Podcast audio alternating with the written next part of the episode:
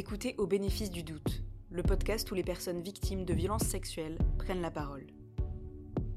Cet épisode évoque des faits de violence sexuelle. Écoutez-le uniquement dans de bonnes conditions et si vous le souhaitez, n'hésitez pas à lire la description afin de sauter les passages concernés. Se remettre de violences émotionnelles et sexuelles est un long chemin semé d'embûches. C'est avec beaucoup de précision, de sincérité et aussi de bonne humeur que Aurélie nous raconte comment elle s'en est sortie.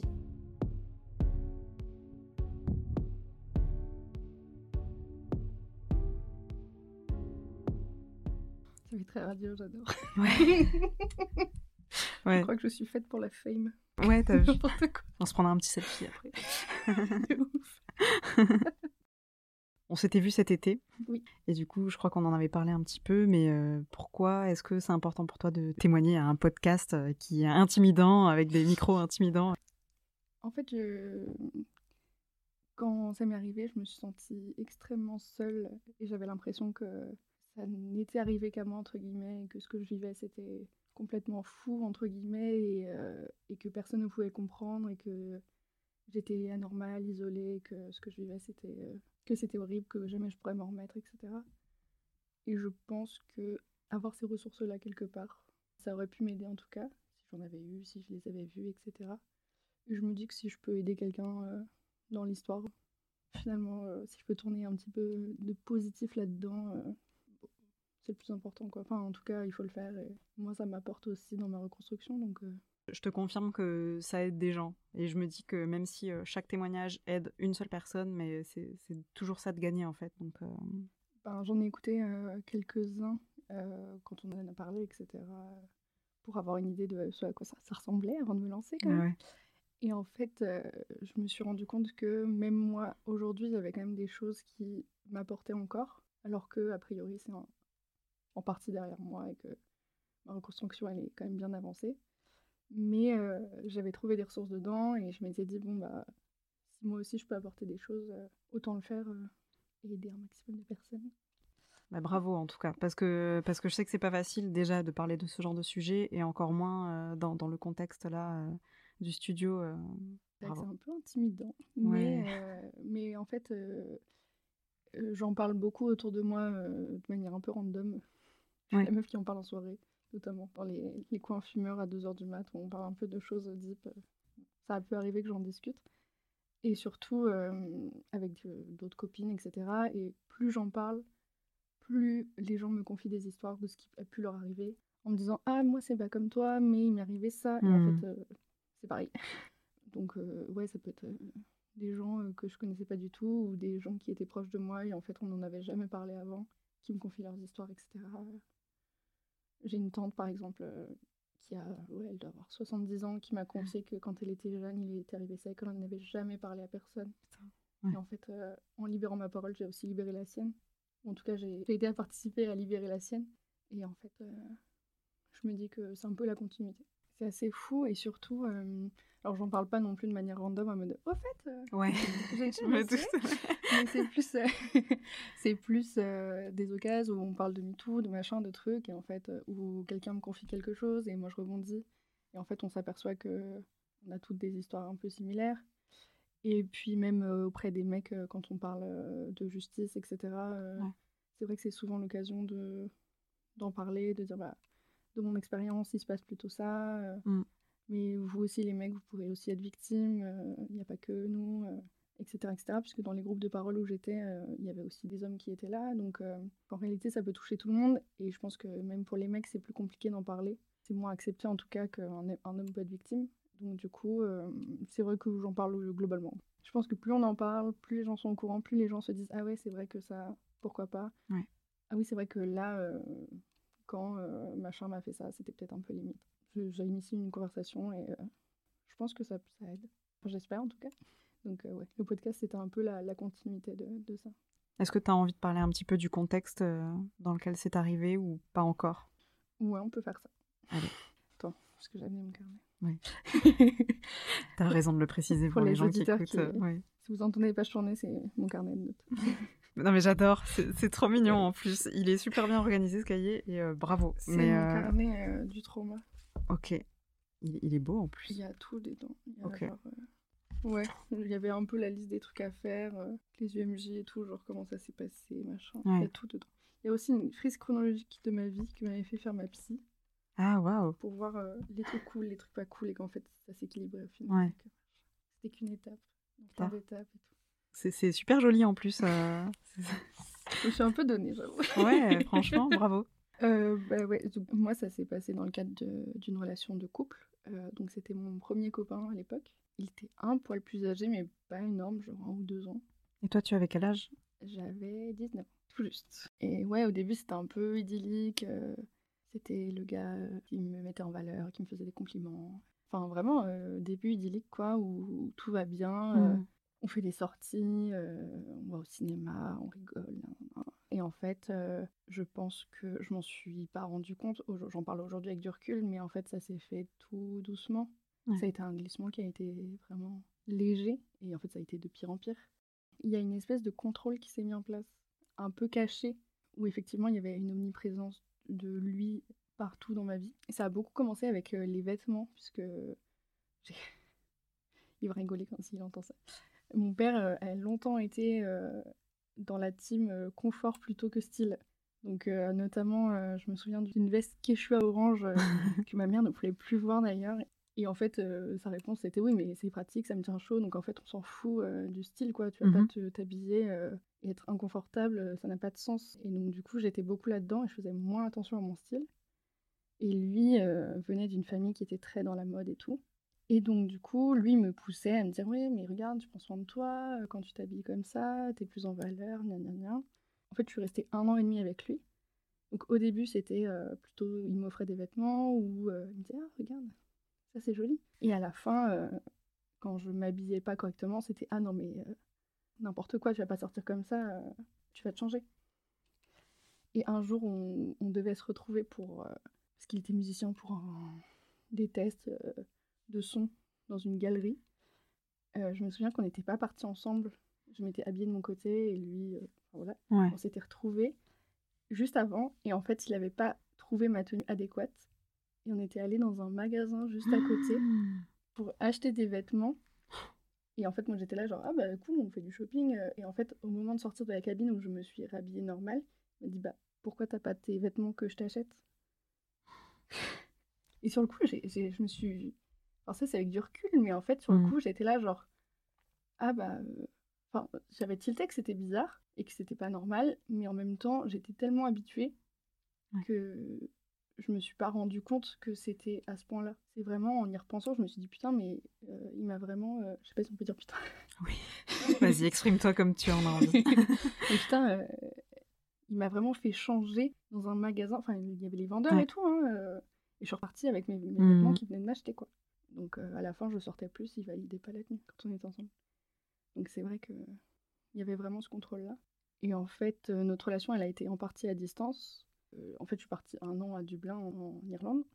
Je m'étais fait des potes là-bas, et à un moment donné, notamment des potes mecs, à chaque fois que je lui disais Ah bah ce soir ou tel soir, je vais avec mes potes, je pouvais être sûre que euh, il allait m'appeler en me disant qu'il était au bout de sa vie, qu'il avait besoin de moi, etc. le soir où je sortais, quoi.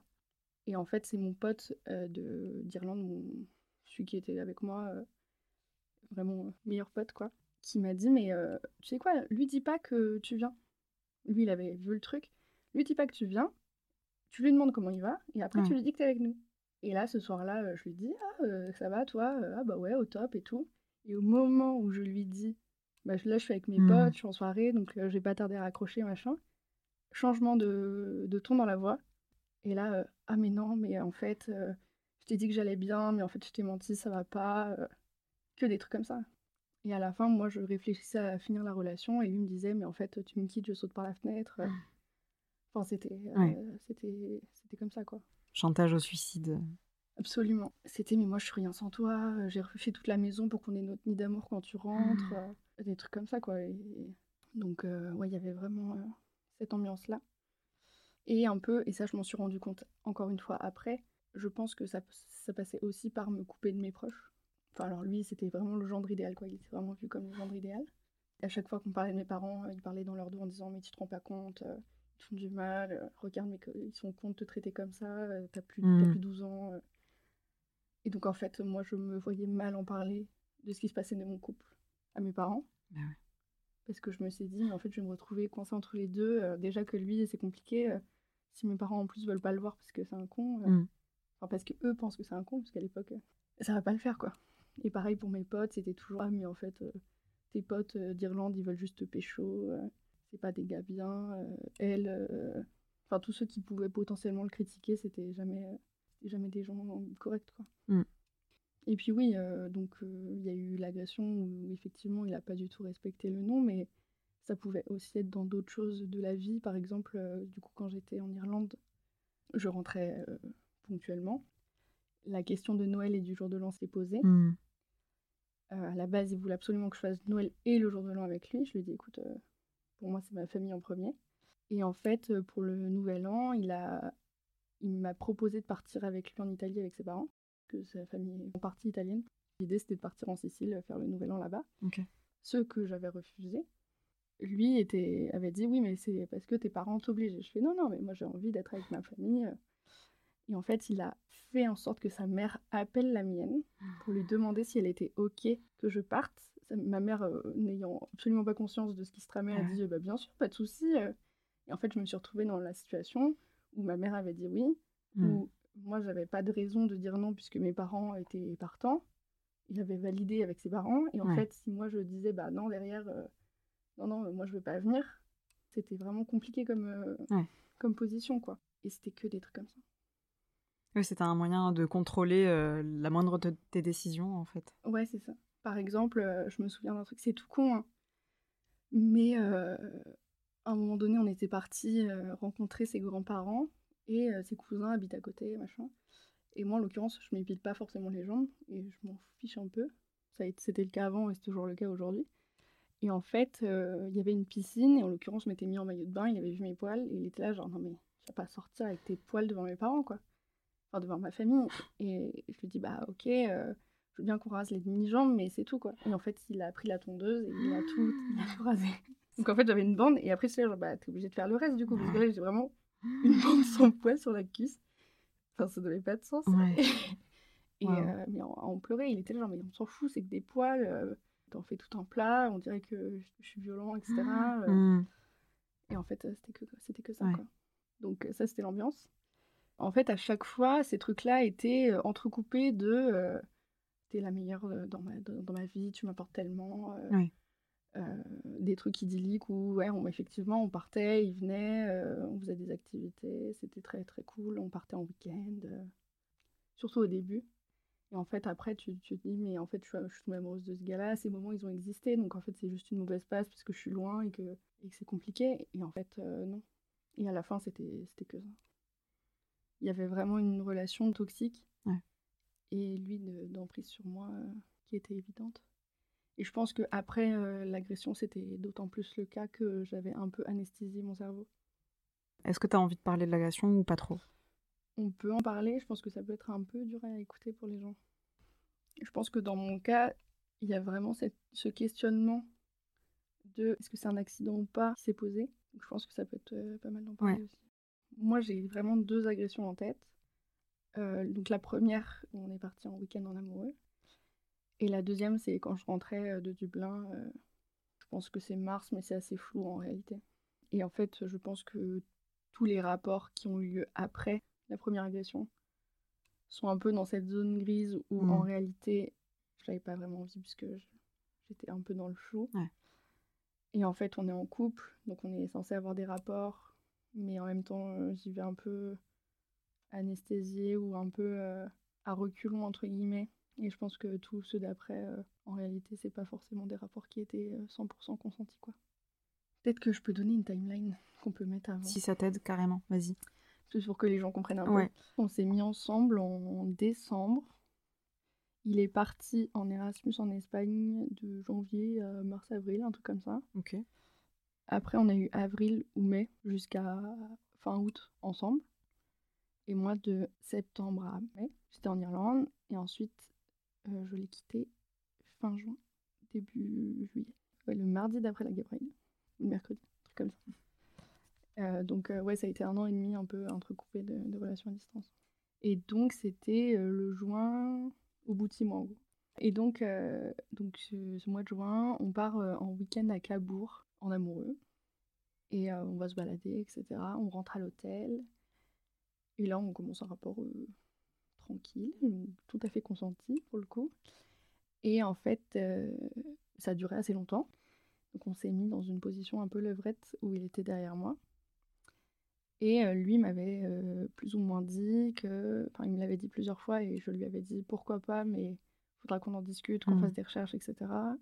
Que lui voulait tester l'anal. Et en fait, ce jour-là, il a décidé que c'était le moment. Il a commencé à sortir, à frotter. Et je lui ai dit non, il est revenu, normal, ok. Il a fait ça deux, trois fois, et puis la quatrième fois, il n'a pas attendu que je dise non, et puis il est allé, quoi. Donc, euh, ça a été assez violent. J'ai un peu sauté du. Enfin, alors, je me souviens pas de l'avoir fait. Je me souviens d'être debout tout de suite après, de la douleur et d'être debout, et euh, d'aller dans les toilettes euh, tout de suite, à me tenir contre le mur de douleur. Mmh. Et en fait, je m'assois sur les toilettes, et quand je me relève, c'est rouge. Et alors lui vient me voir paniquer, il me dit ça va, machin. Et je lui dis bah non, je, je, saigne quoi. Il fait comment ça Et il regarde et effectivement c'était rouge. Et donc j'ai une fissure anale pour les détails croustillants. Et du coup là-dessus, je lui demande de me laisser, je crois. Enfin c'est assez flou encore une fois comment ça s'est passé, mais après il part parce qu'on avait cassé un bracelet, il va rendre le bracelet. On reste comme ça, et moi sur les toilettes, j'ai cette réflexion de me dire peut-être qu'il faudrait que j'aille à l'hôpital ou que j'aille à la police. Ah ouais. Donc je, me souviens d'avoir eu cette réflexion de me dire peut-être qu'il faudrait que je dépose une main courante parce que c'est pas normal ce qui vient de se passer. Et en fait, en discutant avec lui, lui me dit mais non mais c'est un accident, j'ai glissé, etc. Et en fait moi j'étais vraiment dans ce truc de c'est l'homme de ma vie, parce qu'on était encore un peu en phase idyllique, etc. C'est l'homme de ma vie. J'étais persuadée que d'ailleurs que ce serait le seul homme qui m'aimerait. Euh, c'est faux. Spoiler alerte, c'est faux. Euh, c'était le seul homme qui m'aimerait et que euh, si je le perdais lui, je serais seule à jamais, ce genre de truc. Et que de toute façon, il ne pouvait pas avoir fait ça puisque c'est un gars bien, c'est le genre idéal. Par ailleurs, il est adorable, il est gentil, ça s'est toujours bien passé avant, etc. Donc j'ai vraiment mis ça dans une petite boîte en me disant non, c'est pas grave, c'est un accident, ça arrive. Et donc, j'ai vraiment occulté ça pendant, je dirais, deux ans. Un an et demi, deux ans. Ce qui est très long. et ensuite, du coup, le deuxième qui est vraiment marqué où je dis non et il force, c'est vraiment. En fait, quand j'étais en Irlande, je prenais le premier billet du matin, sauf que le bus pour aller à l'aéroport ne permettait pas d'avoir l'avion à temps. Donc en fait, je passais la nuit à l'aéroport à faire une nuit blanche, à regarder des séries et tout. Et donc du coup, j'ai été complètement à la ramasse le soir. Euh, et je me souviens que j'avais juste envie de dormir. On devait sûrement aller au cinéma après. Et en fait, je lui dis, je vais me coucher, je suis complètement claquée. Et lui euh, me dit ok. Et il me rejoint dans le lit et il commence à me toucher. Je lui dis non et tout. Il me fait si, vas-y, ça te fera du bien, machin. Et je me souviens que vraiment, euh, je fais l'étoile de mer. J'attends que ça passe. Euh, lui continue de me toucher. Et à un moment donné, je pense que il était content de son truc. Euh.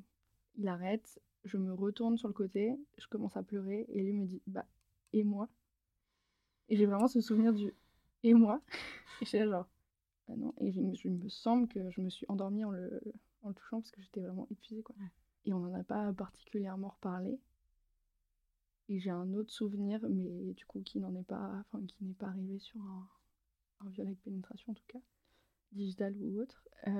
J'étais dans la cuisine, il commençait à me toucher, et là, j'ai pété un câble, entre guillemets, en disant Mais putain, qu'est-ce que tu comprends pas dans non C'est comme la dernière fois, je t'ai dit non, c'est non, c'est pas le moment, je suis en train de mmh. cuisiner, blablabla. Et ça, ouais, j'ai trois souvenirs en gros de, de ce truc-là. Donc voilà, c'était un peu ça la question en elle-même. Et en fait, ce qui est fou, c'est que mmh, j'étais tellement dans un truc de déni et ça, je, m'en suis rendu compte après en parlant euh, avec des psys, avec des copains, etc. Que en fait, pour ne pas revivre une agression, j'étais prête à retenter euh, l'anal avec lui en, préparant, etc. Juste pour être sûre qu'il le ferait plus par surprise et que je revivrais plus cette situation-là. Quand il est revenu à la charge et qu'il m'en a reparlé, parce que après ça, il m'a dit non, mais plus jamais on en parle et tout. En fait, en janvier après, il a commencé à m'en reparler, en Italie d'ailleurs, nouvel an avec les parents. Il a commencé à m'en reparler, et là, je me suis dit, euh, enfin, je pense qu'intérieurement, je me suis dit, ok, il faut, faut le faire parce que c'est de la survie, quoi. Mais à l'époque, euh, je me souviens que j'étais marquée, mais qu'en même temps, il y avait un truc de bon, bah, il va falloir que je le fasse, mais j'avais pas compris que c'était lié à ça. Et en fait, quand j'en ai parlé autour de moi, je me suis rendu compte que c'était juste euh, de la protection, quoi. Ouais. Parce que si moi je prenais le contrôle, la surprise euh, et la violence du truc ne pourraient pas euh, revenir. Ouais. Et ça, ça a été un peu un step de le comprendre et de me dire ah mais pourquoi j'ai su, enfin, ça pouvait pas être ça parce que j'y suis retournée après. En fait, si ça fait sens. En parlant notamment dans les groupes de parole, on est beaucoup à faire ça. C'est juste une façon d'avoir le contrôle en fait. Je voulais le dire parce que ça m'a beaucoup travaillé ce truc-là. Ouais. Non, mais t'as bien fait. Donc, oui, euh, c'est vrai qu'on n'entend pas souvent euh, ce, ce genre de témoignage. hein, que c'est euh, c'est un peu honteux en vrai. bien sûr. Enfin, c'est pas honteux parce qu'on le sait, mais quand on y réfléchit tout seul et qu'on se dit putain, mais Ouais. on se dit pourquoi j'ai fait ça en réalité, on peut avoir honte d'en parler. Et ça m'a pris tellement de temps, moi, de le process, que je me dis si quelqu'un peut l'entendre, ça peut être utile Ouais, c'est clair. Après, le, voilà, le cerveau fait comme il peut pour, euh, pour survivre. pour survivre. C'est c'est vrai que c'est fou. Ça, c'est un truc euh, qui m'a bluffé dans tout le suivi psy que j'ai eu après, c'est la capacité du cerveau à faire des trucs pour te protéger de tes propres trucs, genre de tes propres souvenirs, euh, Ouais. de tes propres euh, réactions, de tes propres traumatismes, tous les chemins déviés, euh, la survie, comment ça se passe, comment ça s'articule, etc. Je trouve que on a vraiment, enfin, le cerveau est, est vraiment impressionnant. Ouais. C'est bluffant. Et du coup, euh, pendant euh, un an et demi, deux ans, t'as oublié. Ouais, c'est pas que j'ai oublié parce que euh, j'y ai fait référence sur des cartes postales, des trucs comme ça. Des cartes postales. Que je lui envoyais à lui, ou des lettres que j'ai pu lui envoyer, ou des messages d'ailleurs, où je lui disais Oh, notre week-end inoubliable à Cabourg, ou week-end rocambolesque. Ouais. Et je le racontais comme ça à mes potes. Je disais Oh putain, ce week-end-là, euh, n'importe quoi. En plus, j'avais fait une crise d'allergie, euh, j'avais gonflé de partout. euh, Ah ouais. je me demande dans quelle mesure c'est pas aussi mon corps qui a réagi à l'agression. Parce que même si c'était une ville fleurie, je crois que j'ai rarement fait des crises d'allergie pareilles. Encore un choix de merde d'ailleurs. C'était son choix Cabourg en plus. Rien n'allait, quoi. Rien n'allait. Mais non, mais c'était impressionnant. Et donc du coup, effectivement, quand j'en parlais autour de moi, je disais ah oui, bah, enfin les fois où ça arrivait, sur des je n'ai jamais euh, testé Mm. ça, c'était ah bah ouais, ça m'est arrivé, mais bon, euh, quelle galère. Ouais. Mais c'était un accident, blablabla. Et en fait, c'est pour ça que je pense qu'il y a beaucoup de personnes qui me connaissaient de l'époque où j'étais avec lui, qui n'ont pas compris ou qui ont eu du mal à capter quand je leur ai dit que j'avais été agressée. Parce que du coup, si on fait le, la chronologie, le, le processus, c'est que vous vous êtes séparés. Ouais. Donc, est-ce que c'était en lien avec les agressions? Non. Enfin, oui et non. C'est-à-dire que c'est un Ouais. peu compliqué de que- séparer le truc. Pas tout noir ou tout blanc. Euh, en fait, euh, je suis rentrée. Lui était- voulait absolument qu'on commence à vivre ensemble, etc. Il était dans la musique. euh, lui, il essayait de faire démarrer sa carrière. Et en l'occurrence, on a fait un brainstorming avec lui, son meilleur pote, qui était aussi son, son ingé son, entre guillemets, et son bassiste. Et on passe cette soirée à brainstormer sur qu'est-ce qu'on pourrait faire pour l'aider là-dedans, à faire démarrer le truc et tout. On fait plein de suggestions. Et c'est vraiment très bonne ambiance. Et je le vois petit à petit se refermer. C'est-à-dire que pendant toute la conversation, je le vois devenir, parler beaucoup moins, devenir un peu plus sec, etc. Et à un moment donné, il se lève, il pète un câble et il dit euh, Ouais, de toute façon, si vous aimez pas ce que je fais, euh, cassez-vous. euh. Vraiment un truc comme ça, il fait C'est grâce à moi que vous êtes là aujourd'hui. Si vous n'êtes pas content, prenez vos affaires et cassez-vous. Et c'est ce que j'ai fait. Je me suis rendu compte en le regardant faire sur les autres ce qui se passait avec moi.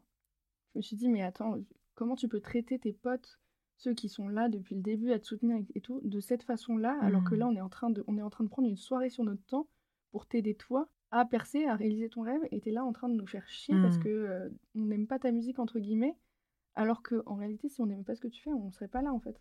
Et tu nous traites comme de la merde. Je me suis rendu compte de ça, et quand il a dit, euh, si vous n'êtes pas confiant, prenez vos, vos affaires et cassez-vous, j'ai fait un sac. Je lui ai dit, mais tu te rends compte de la façon dont tu parles? Et je me suis barrée. Et même quand je me suis barrée, euh, je lui ai plutôt parlé du fait qu'il traitait ses potes mal que moi. Ce qui est un peu fou. Et je me suis barrée en pleine nuit, quoi. Et allée- Ouais, ouais, euh, c'était complètement fou, euh, je pense. de partie comme ça. Je suis allée jusqu'à la, bibliothèque François Mitterrand et j'ai appelé ma mère en pleine nuit en disant oh, Tu peux venir me chercher et tout. Elle est venue et on a mangé une pizza sur le bord, là, sur le quai, parce que j'avais pas mangé. Enfin, vraiment, j'étais partie. Comme ça, je crois qu'à 22h, 23h, elle est venue en voiture. C'était en été. Et après, j'ai pris mes affaires et je lui ai écrit une dernière lettre d'amour. Et puis Après ça, euh, comment est-ce que euh, déjà tu te reconstruis d'une relation comme ça et quelles ont été les conséquences euh, enfin, Je fais une question très large là. Hein, mm, mais voilà. pour une bonne heure. en fait, ce, que, ce qui est, d'après ce que j'ai lu, assez rare dans les situations d'emprise, c'est que il m'avait dit le jour où tu me quittes, je coupe contact, tu sors de ma vie, ce qui avait été un levier pendant un certain temps, puisque j'étais là genre mais attends, euh, le jour où on se quitte, moi j'ai pas du tout envie qu'on arrête de se voir, on reste amis. Euh. Et en fait lui m'a dit euh, tu pars, je coupe les ponts. Je suis partie, il a coupé les ponts. Je n'ai plus jamais entendu parler de lui quasiment. En tout cas il a jamais essayé de me récupérer ou quoi que ce soit. Ouais. Donc là-dessus j'ai eu assez de la chance. Et donc du coup ça a été un peu un été flou. J'avoue que j'ai très peu de souvenirs de cette époque. Mmh et en fait, j'ai commencé une licence euh, euh, en fac de droit, troisième année de droit euh, direct. J'ai fait une passerelle, c'était un peu, un peu fou comme Paris. J'ai un peu enchaîné comme ça dans le chou, quoi, mais dans ma tête, j'avais pas quitté un homme toxique, j'avais juste quitté mon premier copain, quoi. Donc c'était dur, mais en même temps, bon, bah, on se reconstruit comme une, relation normale. Mmh. Et après, quand j'ai commencé une nouvelle relation, c'est là que la deuxième partie a vraiment commencé, quoi. Ok puisque j'ai rencontré mon copain actuel à la fac. On a mis du temps avant de se mettre ensemble, puisque je l'ai rencontré euh, premier TD de l'année, et on s'est mis ensemble le 1er janvier. Donc oh. euh, au bout de 3-4 mois, comme ça, à se côtoyer, à être potes. Je pense qu'on n'en parle pas assez, mais quand on sort d'une relation toxique et qu'on tombe dans une relation saine, c'est très bizarre. C'est assez dur parce que on a tout le temps l'impression que euh, ce qui arrive est de notre faute. Et l'autre personne, elle te dit bah non, pas du tout. Et en fait, tout ce sur quoi tu construit ta relation précédente, c'est miette. Tu te dis, mais attends, euh, comment ça, euh, ça c'est ok? Bah oui, y a pas de souci. Ah, ok. Mais du coup, euh, tu m'en veux pas? Bah non, pourquoi je t'en voudrais? Enfin. Et je peux sortir comme ça? Bah oui, tu sors comme tu veux en fait, on s'en fout de ton style. Ah ok. Et que des trucs comme ça quoi. Donc c'est vrai que c'est un peu particulier. Je m'excuse encore énormément dans mes relations, par exemple. Ça, c'est un truc euh, contre lequel je lutte et contre lequel mon copain euh, lutte activement. Euh. chaque fois que je m'excuse, il est là, genre, pourquoi tu t'excuses? Bah, pour ça Bah, non, tu t'excuses pas pour ça. C'est ok, t'as le droit d'être toi-même. D'accord. Il est dur à perdre ce réflexe. ouais, et surtout, ça va faire 4 ans qu'on est ensemble maintenant. Donc, c'est un truc qui persiste longtemps.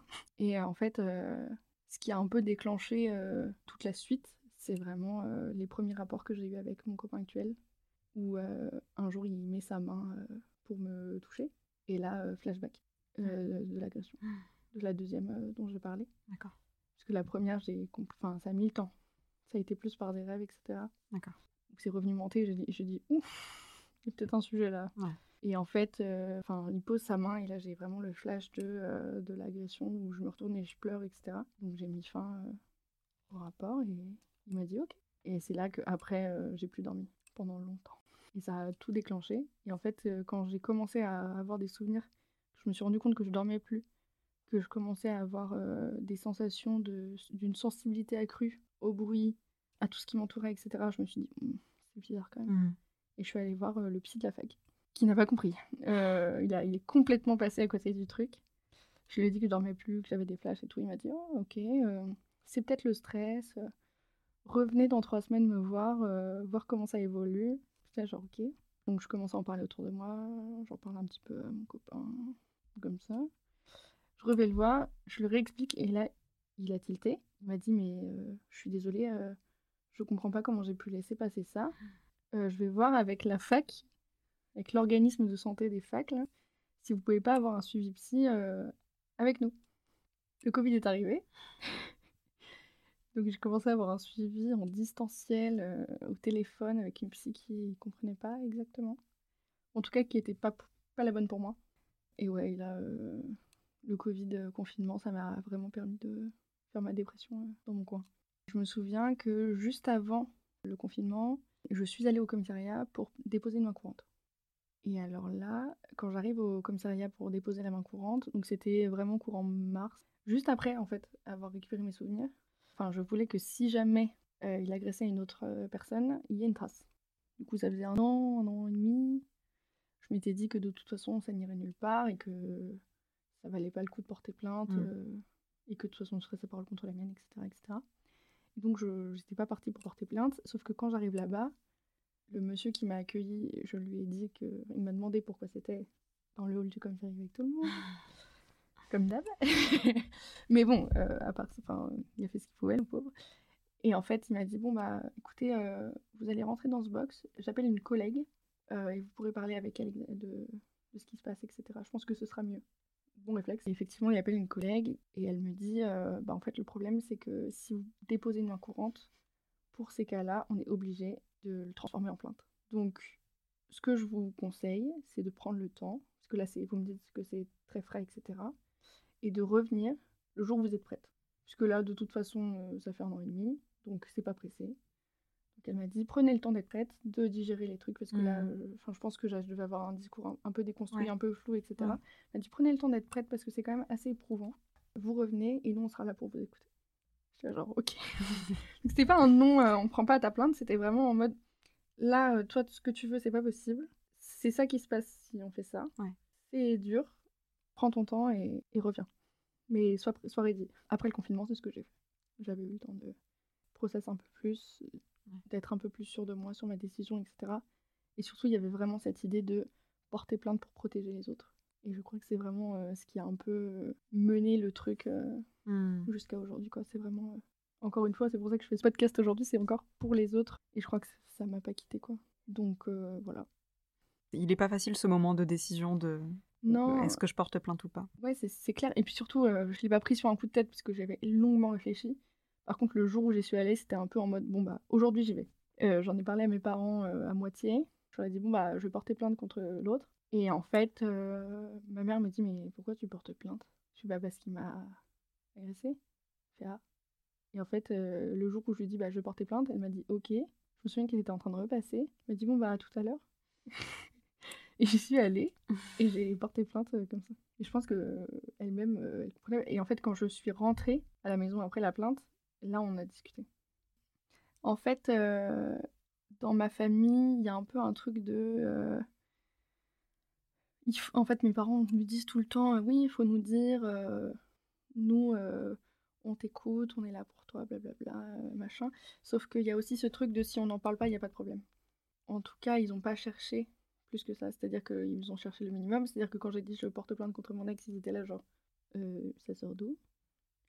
En plus, ils ont vu que ça allait pas, donc euh, effectivement, ils ont posé des petites questions, mais en fait, euh, j'ai dû bafouiller. elle a dû comprendre en lui disant que bah non, pourquoi est-ce que je faisais un examen médical? C'était parce que c'était pas par devant et que potentiellement il y avait peut-être encore des traces. Et je pense que c'est comme ça qu'elle a compris. Mais en fait, elle n'a pas cherché plus loin que ça. Il n'y a pas eu d'autres conversations, etc. Ou alors quand je faisais des énormes crises de panique, ce qui arrivait euh, deux ou trois fois devant eux. Et en fait, tout le reste, euh, j'ai énormément caché, à part le fait que je dormais extrêmement mal, euh, Mm. ils ne savaient pas quoi. Ou alors ils ont appris vraiment au fur et à mesure. Et donc, du coup, euh, ils ont fait ce qu'ils pouvaient, je pense, avec les outils qu'ils avaient. Je pense que c'était pas suffisant par rapport à, à la dureté de ce qui se passait dans ma vie et à la violence du choc. Je sais que par exemple, ils ont tenté, tu vois, ma mère, tous les matins, elle me demandait comment j'avais dormi. C'était sa façon de me montrer qu'elle était là. Et moi, j'étais là, genre, bah mal. D'après toi, je dors deux heures. Mais pour le coup, elle faisait ce qu'elle pouvait, quoi. Et c'était sa, sa manière à elle de montrer qu'elle était là. Mon père, bon, alors lui, il a essayé, hein, mais en fait, il a essayé de me soutenir comme lui savait faire et pas forcément comme j'en avais besoin.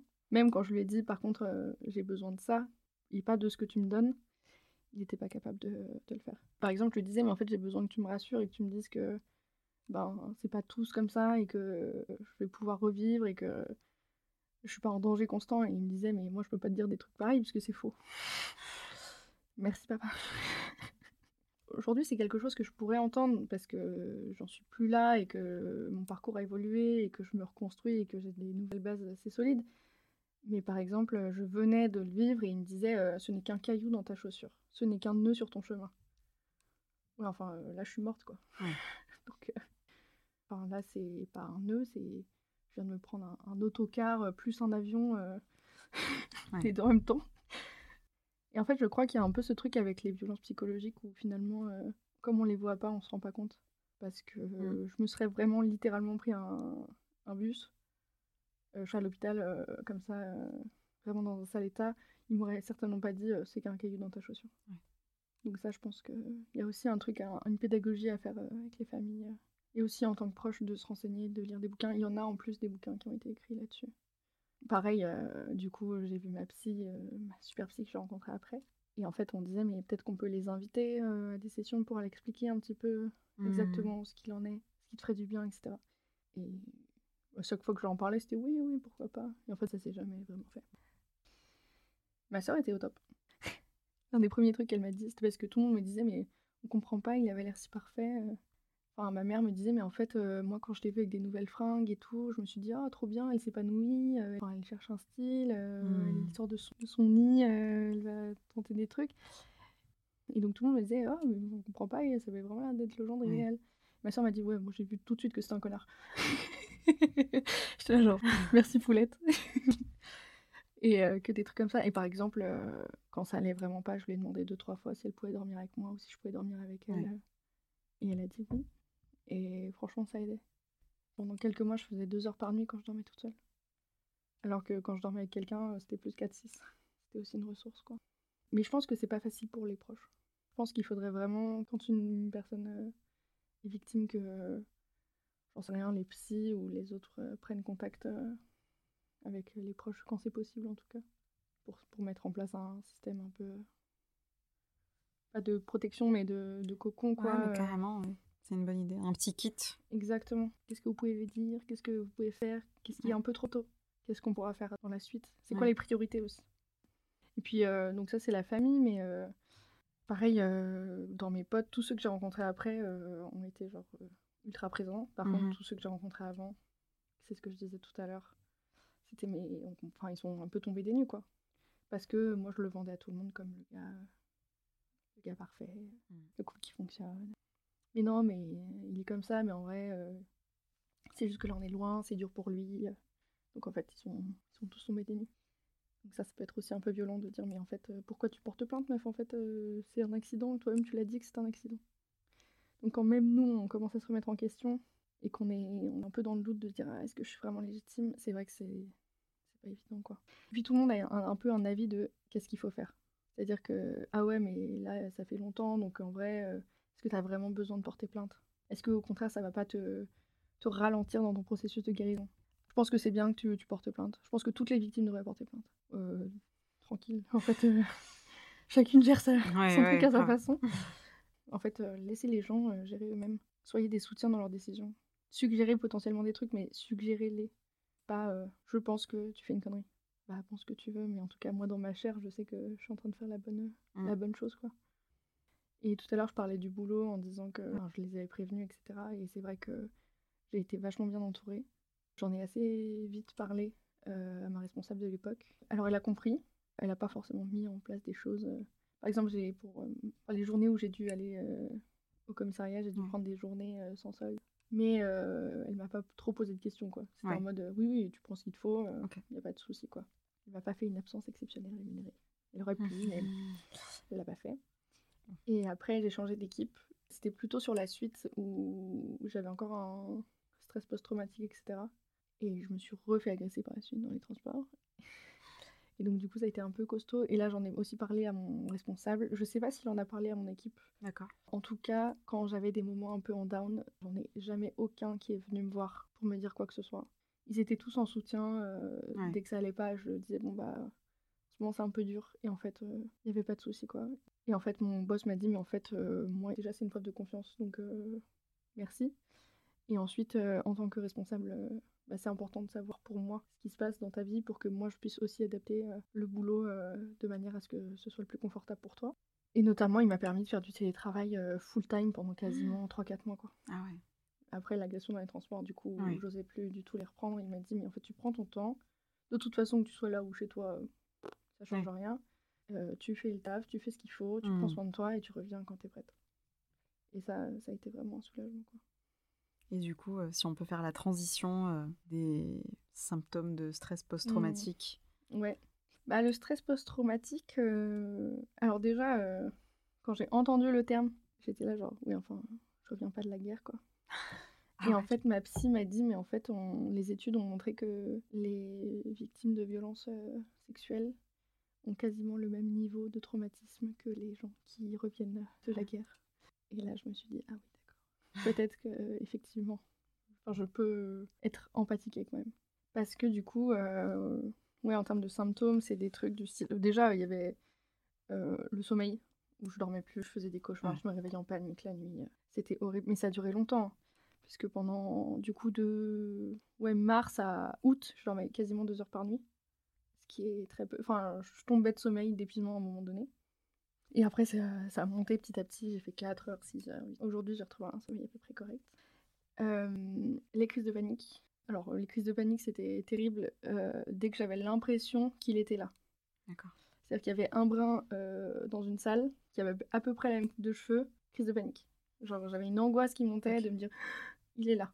Un jour, j'ai croisé quelqu'un avec son parfum dans la rue. Je suis restée tétanisée sur place pendant vraiment 2-3 minutes à ne pas Ouais. pouvoir bouger. Enfin, je savais en plus que c'était pas lui, Ouais. puisque j'avais, je m'étais retournée, j'avais vu que c'était pas lui.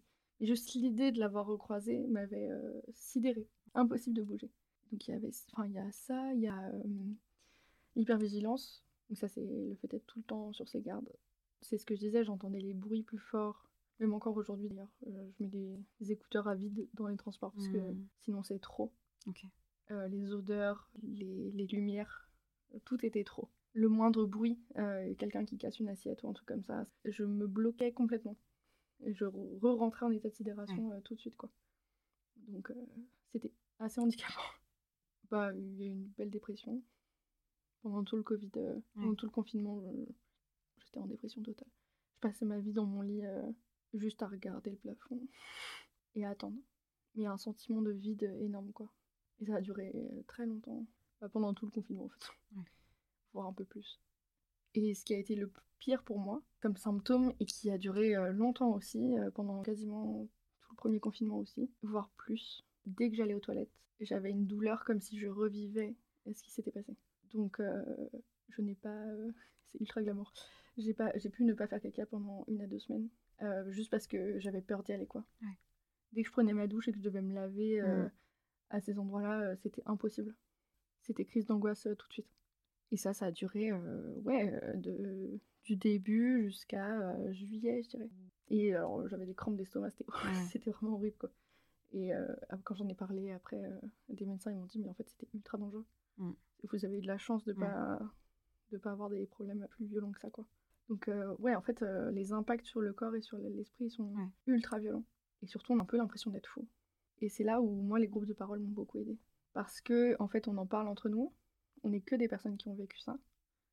Alors moi, il y avait des groupes mixtes et non mixtes. Donc en plus, il y avait euh, des hommes qui nous parlaient de leur expérience. C'est vraiment une richesse, ça aussi, je pense. Et euh, en fait, on se parlait de nos symptômes et on avait tous les mêmes. Et en fait, là, on se dit, ah, en fait, c'est pas moi qui suis anormale. C'est juste, j'ai une réaction normale à des choses anormales qui me sont arrivées. Donc je suis normale. Je suis pas fou. Et ça, se dire, euh, je suis pas fou, puisque d'autres gens qui ont vécu la même chose réagissent de la même façon, enfin, c'est vraiment une bouffée d'air, Ouais. quoi. C'est pour ça aussi que j'en parle et que je parle des symptômes, même si c'est pas ultra glamour, parce qu'en fait, on n'est pas fou, et c'est normal. Et on peut se faire confiance, et en fait, c'est pas parce que t'as l'impression que tu tournes plus rond que tu peux plus faire confiance à qui tu es, à ton cerveau, à comment est-ce qu'il fonctionne, etc., etc. Parce qu'à un moment donné, moi, je, je commençais à tout remettre en question. Et en plus, euh, le manque de sommeil n'aide pas du tout. Et quand euh, déjà on n'est plus très stable, parce qu'on vient de se prendre un bus, je file la métaphore, mais euh, qu'on vient de se prendre un bus, en fait, Mhm. euh, il faut pouvoir se rattacher au moins à soi-même, quoi. Et savoir que les autres vivent la même chose, ouais. On se- Je le répète, hein, mais on se dit, ok, tout va bien, en fait. Enfin, tout ne va pas bien, mais je- mes réactions sont normales. Ça me fait penser, euh, quand on s'était vu la première fois, je me souviens que tu avais pris une glace. Hmm, ça, c'est les tactiques. Ouais, si jamais tu as envie d'en parler, mais en tout Carrément, cas, j'avais bien envie que tu en parles parce que je connaissais pas cette tactique. Carrément. Ça, c'est plutôt pour euh, diminuer les émotions, en fait. Ouais. Quand on est dans des situations qui sont un peu propices à la crise de panique. Déjà, la crise de panique, j'ai appris qu'il y avait 12 symptômes possibles. D'accord, Et qu'en fait, si on en a 3 ou 4 sur les 12, c'est considéré comme une crise de panique. d'accord. Je peux les donner si tu veux. Ah bah oui, carrément. Je les connais pas, donc euh, avec plaisir. Alors, les symptômes de la crise de panique, petit cours, Euh, c'est la douleur thoracique, la sensation de suffocation, les vertiges, déséquilibre, évanouissement, trucs comme ça, la peur de la mort, la sensation d'étrangeté ou d'irréalité ou de détachement, bouffée vasomotrice, en gros c'est les frissons dans les doigts ou les picotements, des nausées ou douleurs du stomac euh, ou diarrhée, euh, la sensation de picotement ou d'engourdissement, ça va un peu avec. En fait, c'est vraiment le frisson, c'est vraiment les réactions genre euh. Ouais. et l'autre c'est vraiment euh, à l'intérieur, genre D'accord, je vois. la nuance est Moi, je la comprends. La palpitation ou l'accélération du rythme cardiaque, euh, l'étouffement ou la sensation d'étouffement, les sueurs et les tremblements. Donc ça, c'est genre tous les, les symptômes. Ouais. Si t'en as trois ou quatre dedans, c'est considéré comme une crise panique ou une crise d'angoisse. Et en fait, du coup, il y a plusieurs astuces pour sortir d'une crise d'angoisse, Ouais. suivant à quel point t'es dedans, bien sûr. Mhm. Et notamment, il y a, c'est ce qu'on disait, euh, la sensation physique de froid qui en fait euh, coupe tout ce qui se passe dans le cerveau émotionnel euh, Mhm. qui, qui mouline, mouline, mouline, mouline et en Ouais. boucle. En fait, le fait d'avoir une sensation de froid, ça ramène sur une sensation corporelle qui coupe un peu le, cet enchaînement et cette auto-alimentation de la crise. C'est vrai que c'est assez utile, Ouais. euh, surtout si on peut l'en avoir. Par exemple, euh, on met de l'eau fraîche, ultra fraîche dans un thermos, tu l'as la journée, et dès que tu sens une crise monter au boulot, dans les transports ou autre, euh, bah, tu bois un petit coup et déjà ça fait redescendre un peu. Dans les sensations corporelles, il y a aussi le fait de toucher des endroits de ton corps et de se concentrer sur le toucher, comment est-ce qu'on touche, à quel endroit ça touche, la pression, etc. Essayer de, de vraiment se focus là-dessus. Ouais. Il y avait aussi un truc de quand je sentais le truc monter mais que j'étais pas encore full dedans. Parce qu'il faut être encore un peu conscient pour pouvoir le faire. Ouais. C'est de me focus sur un truc en particulier. Donc par exemple, dans la pièce, si t'es trois objets rouges, trois ou quatre, essayer de les chercher pour couper vraiment le, le truc qui, qui fait monter l'angoisse Ouais. et le mettre un peu de côté. Ça peut être euh, donner tous les pays en A. Enfin des trucs un peu, Ouais. un peu cons comme ça. Ce qui a beaucoup aidé aussi, c'est les anxiolytiques. En vrai, euh, j'ai mis du temps à les prendre puisque j'avais vraiment peur de l'addiction. Parce que je m'étais dit, mais en fait, euh, vu l'état où je suis, si on m'offre une porte de sortie, je la prends et je la prends pour toujours, quoi. Donc je sais pas comment je pourrais arrêter d'en prendre. Et en fait, ça s'est fait tout naturellement. Mais je les ai pris assez tard. Et je pense que je regrette un peu de ne pas les avoir pris avant parce que ça a vraiment été un soulagement.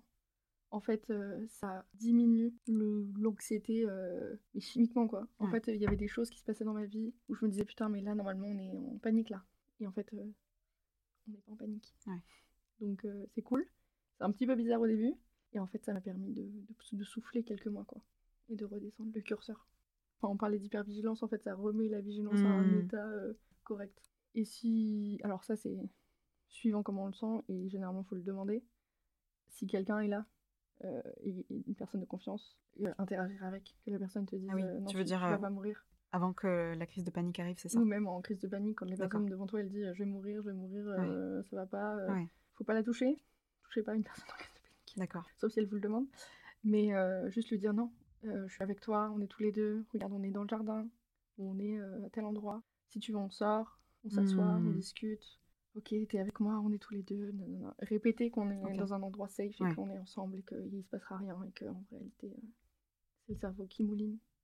Je crois à vérifier, hein, mais que euh, la molécule qui fait euh, la crise de panique, je crois que c'est l'adrénaline qui joue, me semble, hein, à vraiment à vérifier cette info, et qu'en fait, euh, on peut la produire que pendant deux heures. Ah. C'est une ou deux heures. Donc en fait, une crise de panique, elle durera jamais de plus de une ou deux heures, ce qui est extrêmement Mm. long, mais ça a Oui. une fin, obligatoirement. Ouais, Et on ouais. peut pas mourir en crise de panique puisque c'est le mécanisme inverse.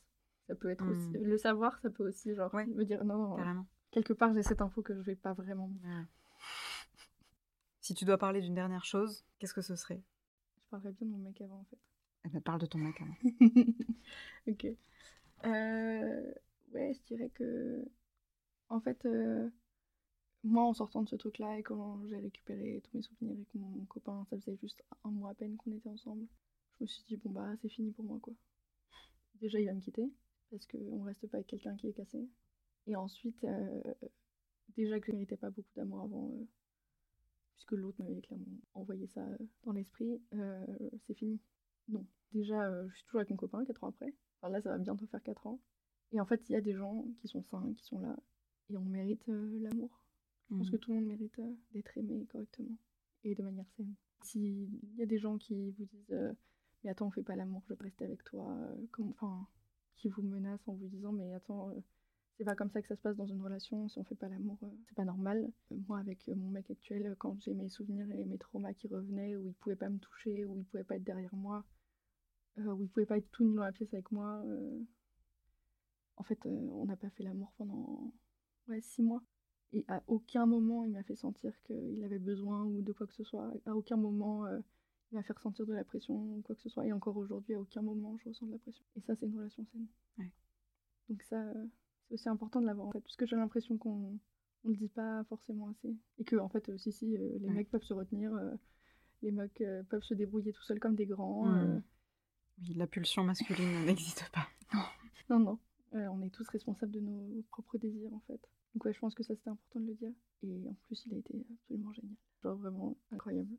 S'il y avait un truc que je voulais dire avant de finir, je pense que ce serait un petit message un peu d'espoir, de dire on se reconstruit. Au début des groupes de parole, euh, je discutais avec euh, une fille qui, elle, était beaucoup plus loin dans son chemin de reconstruction que ce que moi j'étais.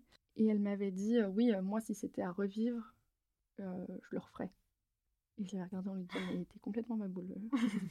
jamais. Genre, moi, ça refaire, jamais. non. Aujourd'hui, je comprends ce qu'elle veut dire. Ça me déchire en deux de le dire, mais oui. Parce que sans ça, j'aurais pas vécu tout ce que j'ai vécu. Je serais pas la fille que je suis aujourd'hui je me serais pas reconstruite de la façon dont je me suis reconstruite, j'aurais pas rencontré euh, toutes les personnes que j'ai rencontrées. Et je pense que j'aurais pas compris des tas de trucs que j'ai compris par la suite. On se reconstruit, on retrouve des gens très corrects. Et même si ça fera toujours partie de, ma vie, hein, euh, aujourd'hui par exemple, on en avait parlé, mais euh, j'ai du mal à m'asseoir dans des salles où il y a des gens derrière moi. Et je pense que c'est quelque chose qui restera toute ma vie. Quand j'entends que j'ai une copine qui s'est fait agresser, ça résonne particulièrement, c'est sûr. Maintenant, euh, je suis heureuse quand même. J'apprends à vivre avec moi-même. Je m'habille comme je veux. Hmm. Et en fait, euh, on en grandit. Et ça devient une cicatrice un peu gênante, mais ouais, la vie, la vie suit son cours, quoi. Si vous entendez ça et que vous êtes un petit peu euh, au bas du bas, gardez espoir et prenez le temps d'avoir ce temps pour vous. Je pense que moi, le, confinement m'a aidé puisque le monde s'arrêtait en même temps que moi, quoi. Mais ouais, arrêtez-vous. Si vous pouvez, faites-le et prenez soin de vous, prenez le temps, faites-vous aider et ça ira.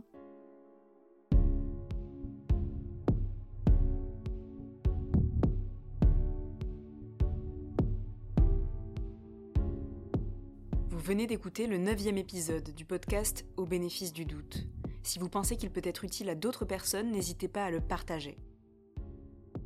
Dans le prochain épisode, Aurélie nous expliquera avec précision comment se sont déroulées les démarches judiciaires après son dépôt de plainte. Merci à elle pour son courage, son énergie et son désir de transmission. Ce podcast est entièrement autoproduit par Julie Dussert, la musique originale a été composée par Sandra Fabry et l'image a été dessinée par Camélia Blando. Au bénéfice du doute, le podcast où les personnes victimes de violences sexuelles prennent la parole.